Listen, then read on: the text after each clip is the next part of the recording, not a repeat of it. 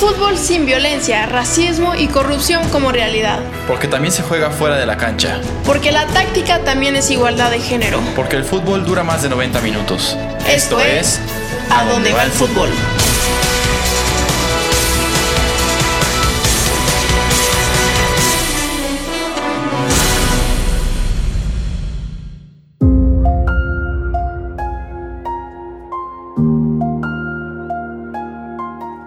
Buenos días, muy buenas tardes o muy buenas noches, dependiendo de la hora en que nos estén escuchando.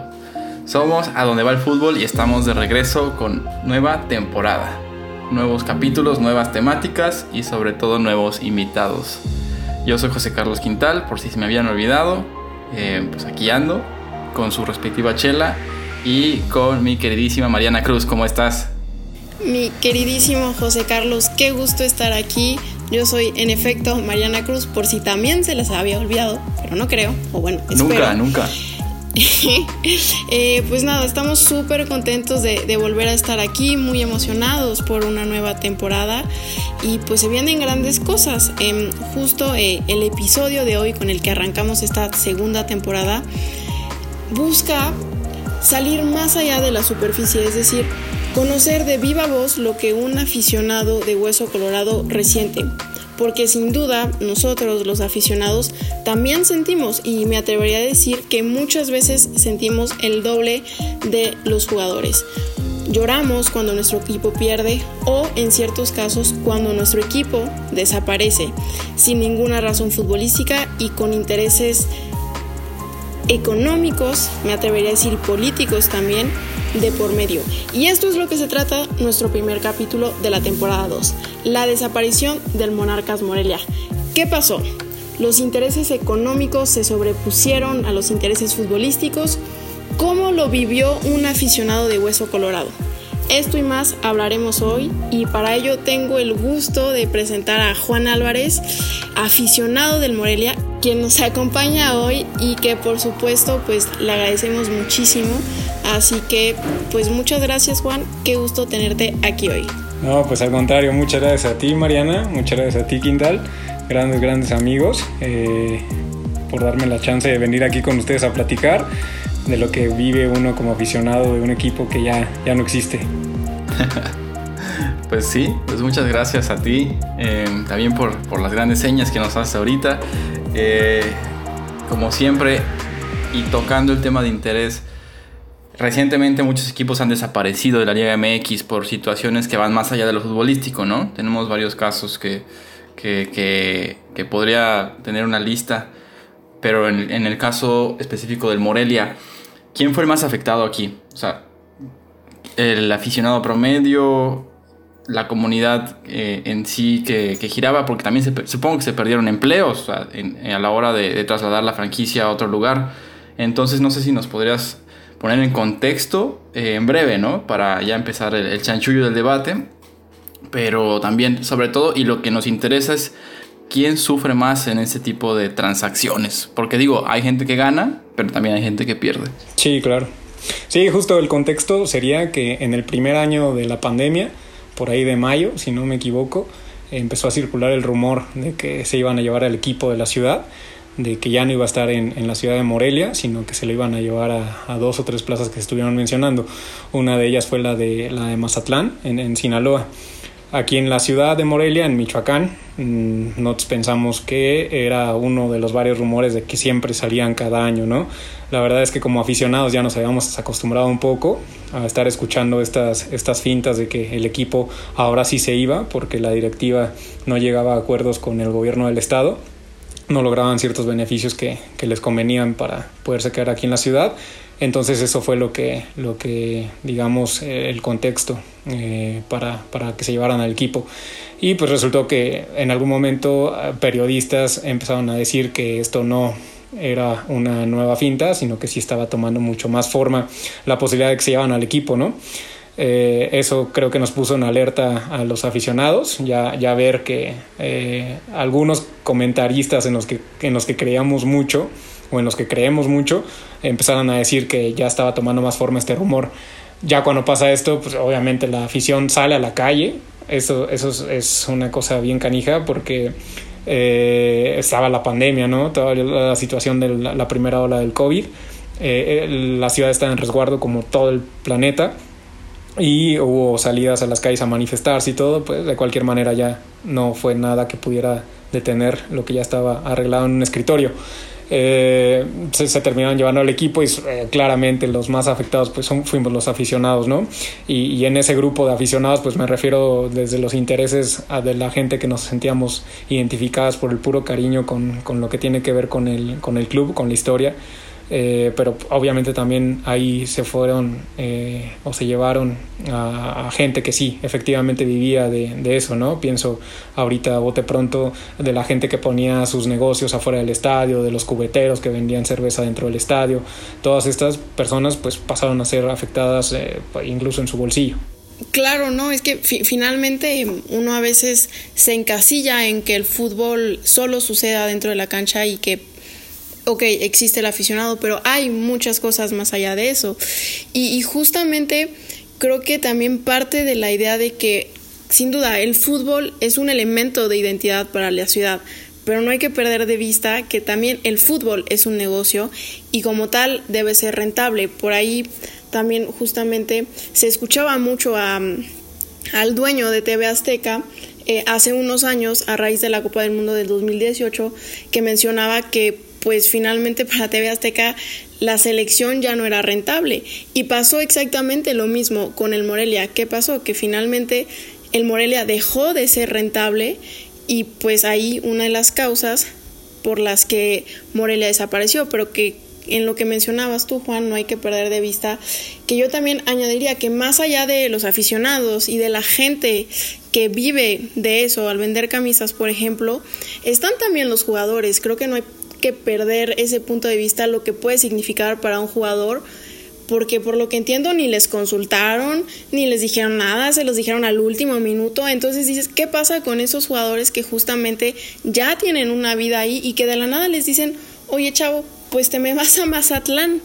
Entonces creo que es, es, un tema muy, muy complejo y finalmente el fútbol es identidad, el fútbol es vida, el fútbol es alegría y no podemos dejar de ver eso. Y justo una de mis preguntas era, tú como aficionado, ¿cómo lo viviste? O sea, ¿cómo fue ese proceso de aceptar que tu equipo ya no pertenece a tu ciudad, que ya no está en tu ciudad, que desapareció? ¿Puede uno acostumbrarse? ¿Le vas a algún otro equipo ahora? ¿Sigues otros partidos? ¿Cómo es esa vivencia tuya? La verdad es que eh, al poco tiempo apareció un nuevo proyecto con José Luis Higuera eh, al frente, el expresidente de, de Chivas, eh, anunciando que se iba a juntar con un grupo de empresarios michoacanos para volver a lanzar el proyecto del Atlético Morelia. el Atlético Morelia no es un proyecto nuevo, antes de que Grupo Azteca, eh, los de TV Azteca precisamente, Grupo Salinas compraran al, al, Morelia en el 97. Eh, Morelia ya existía como equipo profesional de fútbol, estaba en primera división desde el año de 1981 y desde entonces tenía precisamente ese nombre, ¿no? Club Atlético Morelia. Entonces, eh, cuando el proyecto lo retoma José Luis Higuera con un grupo de empresarios michoacanos, lo que hacen es recuperar esa vieja marca, ese, viejo club, el Club Atlético Morelia, y se inicia en, la liga de expansión, lo que vendría siendo la primera A mexicana o la B en Argentina. Es un gran proyecto, ¿no? Esto ya, eh, pues la verdad es que no, no hay ascenso, eh, parte de los arreglos populares que no se entienden en, en, en, el fútbol profesional mexicano, eh, poco antes de que precisamente vendieran al Morelia, todavía fue el nuevo presidente del Morelia a la junta de dueños y fue de los que votó a favor de eliminar el ascenso y el descenso. Ya luego fue que venden al Morelia y aparece este nuevo proyecto en la Liga de Expansión y pues como aficionados al equipo pues, nos, no, no, en, un primer momento lo vivimos o que oye qué mala onda que no vaya a haber ascenso ni descenso y ya en el segundo momento lo vivimos ya estando desde la Liga de Expansión en la primera A sin tener ese derecho a poder ascender. Pues mucha coincidencia, no, no, no ha de sorprender, ¿no? Si, si se trasladan a Mazatlán y de repente ascienden, pues hay, hay, hay, gato encerrado aquí, ¿no? Y te lo digo también porque si puedo empatizar un poquito con este proyecto en Liga de Expansiones porque también tengo un equipo que, que pues he seguido desde que, desde que soy pequeñito y pues, igual los venados de Yucatán han estado en ese mismo problema o creo que similar en donde la, pues la liga ¿no? tiene ciertos requisitos para ascender que la verdad son imposibles de cumplir para un equipo de ese, calibre en, cuanto a presupuesto. Y, y, también eh, la desaparición de la, del ascenso pues representó un golpe a la competitividad, creo yo, haciendo también esta liga de expansión un, un, pues un vertedero de, de, de, jugadores que no, que no pudieron prosperar, digo, por X o Y razón. Pero también mencionaste que en un principio el proyecto anterior tenía el apoyo del gobierno, eh, sobre todo tocando el tema de la rentabilidad. ¿El proyecto en sí no era rentable o, digamos que sin importar la, sin importar las ganancias o pérdidas, el apoyo estaba incondicional por parte de, quien estuviera ahí o, cómo estaba eso? Yo pensaría que en todo momento hubo rentabilidad. No, no me animaría a decir que, que Morelia no era un proyecto rentable. Eh, hay un millón de michoacanos en Estados Unidos. Cuando Morelia jugaba en Estados Unidos era impactante. Yo creo que únicamente la América y Chivas lograban meter a la cantidad de aficionados que metía el Morelia cuando jugaba en Estados Unidos. La cantidad de paisanos que hay allá y que son aficionados del equipo era grandísima. Eh, yo creo que sí, había ciertos eh, ciertas concesiones que daba el gobierno del estado ya desde hace varios años, públicas, nunca fueron, nunca fueron ocultas, y yo pensaría que eh, simplemente el gobierno de Sinaloa, entonces de Quirino Ordaz, eh, ofreció mejores condiciones al proyecto de Grupo Salinas, mejores condiciones en todo sentido, fiscales, pago de predial, pago de luz, pago de todo lo que tuviera que ver, entonces eh, fue que se animaron a, mover el proyecto hacia, hacia la otra ciudad. Yo, yo ahí tengo una duda, em, ¿qué tanto influye justo que, que, en el fútbol mexicano se permita todo el sistema de la multipropiedad y el tema de las franquicias? Porque finalmente, pues TV Azteca también... Atlas, o sea, también tiene cierto background y, y eh, Morelia no es el solo ejemplo del desastre que muchas veces la Liga Mexicana hace por el tema de la multipropiedad y de la franquicia. No sé ustedes cómo lo ven. ¿Creen que tiene algo que ver esta parte estructural de la Liga MX que puede fomentar también a que desaparezcan, aparezcan? Pues sí, digo, y, con el permiso de, mi señor Juan, o sea, tiene pros y contras, ¿no? Yo tampoco puedo argumentar tan en contra porque el proyecto, al menos el proyecto de Venados, nació de, del Morelia. De hecho, eh, era, era la filial de, del, primer equipo de Morelia y la verdad es que servía como un buen trampolín para los jugadores jóvenes. Además de que nos enviaban buena, pues buena, buena talacha, ¿no? Buen, muy buenos jugadores que tenían un proyecto de escalar, o sea, no simplemente de estancamiento en, en una liga, eh, en una que era la primera A, eh, si no, pues era simplemente para, pues para foguearse y tener un poco más de nivel de juego para ya luego estar en el, eh, en el Morelia. De, hecho, ahí estaba Yasser Corona, cómo olvidarlo. Y, y, de ahí saltó a la selección también. es, un, es, un, buen ejemplo. O también el, claro ejemplo de Henry Martin, que le dieron la oportunidad en, en, la cantera de Venados, eh, auspiciada por Morelia, y de ahí pues ya la historia es, es conocida, ¿no? Entonces, no es del todo malo, pero como todo, siempre hay, siempre hay vicios o, huecos que se aprovechan por parte de gente que, pues, pues que, cree que la, que la, moral es un árbol que da moras, ¿no? De ahí que, que sea muy flexible sus estándares para hacer negocios o no. Eso es lo que yo creo.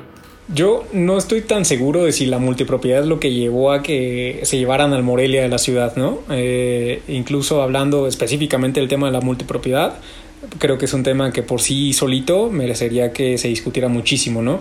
Hay un argumento muy a, muy a pro de la multipropiedad que a mí me, cala mucho, solamente lo pongo sobre la mesa, no estoy diciendo que yo piense que es, que es cierto, creo que se tendría que investigar, pero este argumento dice, en México eh, han existido muchos proyectos eh, de empresarios poco serios por llamarles de alguna manera, que agarran proyectos de equipos eh, sin tener la solvencia económica para poder eh, sobrellevar un proyecto de, de, fútbol profesional. que ha terminado pasando con estos dueños y con estos equipos que terminan desapareciendo, que terminan porque no hay, no hay viabilidad económica? Ahora, por lo mismo no estoy tan seguro de si fue el tema de la multipropiedad lo que llevó a que se llevaran al Morelia, que esa fuera la, la, la explicación eh, directa. Eh, ahí más bien creo que pasaría por un tema, incluso creo que debería existir ciertos candados o ciertos arreglos para que los dueños no pudieran llevarse a, los clubes a, a, su antojo, ¿no? Mm, es una, esto que pasó con el Morelia fue completamente atípico, ¿no? Hace un momento tú, Mariana, hablabas de, de, de los jugadores, ¿no? De cómo no fueron consultados. Creo que eh, si se recuerda, Morelia venía de salvarse del descenso, eh, un par de torneos que fueron dificilísimos como afición y como equipo. Eso, eso, esa experiencia del descenso había generado un vínculo fuertísimo entre jugadores y la afición. Eh, de verdad, no exagero, era un, una, una, unión fuertísima. Entonces, los jugadores, cuando pasa esto de, de que se están mudando, o se están llevando al equipo, salen a, comentar en los medios de comunicación ¿no? su sorpresa y, y, abiertamente algunos de ellos a decir que no estaban a favor de la mudanza. Ahora pienso en Seba Sosa, que entre comillas, pausa, aprovecho para decir que justamente por fin ya está convocado a la selección de, de Uruguay como tercer portero. Eh, Seba Sosa fue los que, para Mariano Claus, ¿no? en alguna entrevista en Fox Argentina, diciendo que él nunca había visto algo así en su vida como, como futbolista. Eh, a, a, muchos, pienso también en, en, el periódico, algún periódico español, de los de mucha circulación, eh, dando cuenta de la, de la noticia, pero daban cuenta de la noticia con una eh, estupefacción muy grande, ¿no? Decían, un club de 70 años arraigado en una plaza, es llevado, mudado completamente sin nada. Volviendo al tema principal, yo creo que entonces lo que se tendría que ver, eh, la manera como datar a un proyecto a su ciudad de origen y que no esté disponible eh, para los dueños eh, poderlos mover.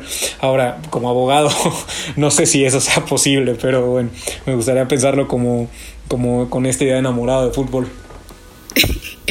Yo, yo, también justamente estaba pensando en que lo veo como una ruptura amor, amorosa, este, en el que se separa. Y digo, yo, yo no estoy en contra en que haya nuevos equipos, al contrario, qué bien, pero... Empresaria. A costa de...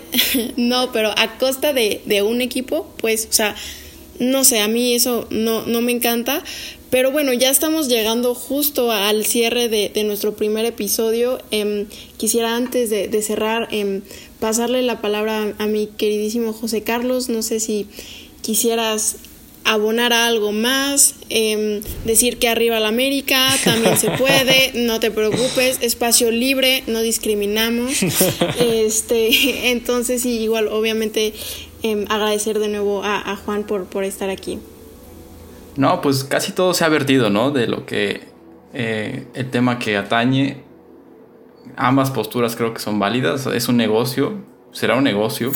No veo que sobreviva de otra forma. Pero sin llegar a extremos, ¿no? Sin llegar a, a estos cambios radicales, porque creo que eso es lo que no ven las cúpulas empresariales al momento de hacer estas cosas, ¿no? Al aficionado que se afecta y a los negocios y calidad de vida realmente sí hay gente que espera el fin de semana cada 15 días para poder regresar al estadio. Lo sé, lo he vivido y, y, es algo hermoso. El fútbol sí es, es algo de identidad desde que uno empieza a jugar en, la, en el parque hasta que pisa el Azteca por primera vez o, o su estadio de los sueños, ¿no? Yo creo que ahí sí tiene que haber el punto medio. Digo, aquí me voy a ver izquierdoso, ¿no? Pero tiene que haber conciencia conciencia social, ¿no? Y también agradecerles a toda la audiencia por habernos escuchado nuevamente. Estábamos muy ansiosos de regresar, estamos muy felices de continuar con el proyecto y van a venir muchas sorpresas más. Tal vez antes de cerrar, eh, justo, eh, yo creo que toda la audiencia quisiera escuchar de nuevo a Juan Álvarez, así que el espacio es tuyo, querido Juan. No, pues muchísimas gracias otra vez por haberme invitado eh, para exponer ¿no? este caso del Morelia. Luego es un club que quedaba un poco marginal entre los equipos del fútbol mexicano, pero eso no significaba que tuviera una base de aficionados muy, muy fiel. Eh, y que se vio muy afectada por esto. Entonces, tener la chance de poder hablar de esto y de la trascendencia, pues también me, me, me parece muy bueno y pues muchísimas gracias. No, hombre, creo que de eso se trata también a donde va el fútbol, en un espacio en el que sin duda buscamos también escuchar esas voces que muchas veces son olvidadas por cuestiones económicas y de otras índoles. Entonces, tal vez cerraría obviamente agradeciendo nuevamente a Juan, eh, a José Carlos, este, mi querido amigo y compañero en este podcast, y diciéndoles que, pues sí, el fútbol sigue, pero sin duda el Morelia y sin duda sin el Morelia no es igual. Entonces, pues por la campana. Otra vez. Vámonos. Exactamente, no, es que aquí a, a, a, nuestra querida audiencia deben de saber que en serio toca cada, cada segundo, bueno, no cada segundo, cada que marque la América, ¿no? Cada que marque la América. Literal. Haz de cuenta que las 12 campanadas son el total de títulos que tiene la América más uno.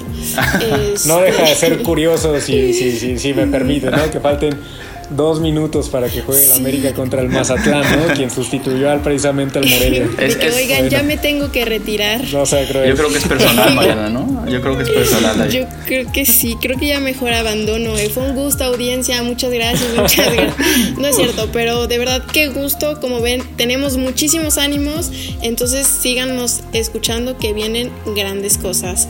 Eh, esto fue A Dónde Va el Fútbol con José Carlos y Mariana Cruz. Y nuestro invitado especial, Juan. Hasta luego. Y esto fue un episodio más de A dónde va el fútbol. Les recordamos que pueden encontrarnos en Spotify poniendo solamente A dónde va el fútbol sin acento. Asimismo, no se olviden de seguirnos en nuestras redes sociales a través de las siguientes cuentas. Instagram, arroba a dónde va el fútbol. En Facebook, a dónde va el fútbol. Y Twitter, a dónde guion bajo va el fútbol. Su participación es muy importante para nosotros. Muchas gracias y hasta la próxima.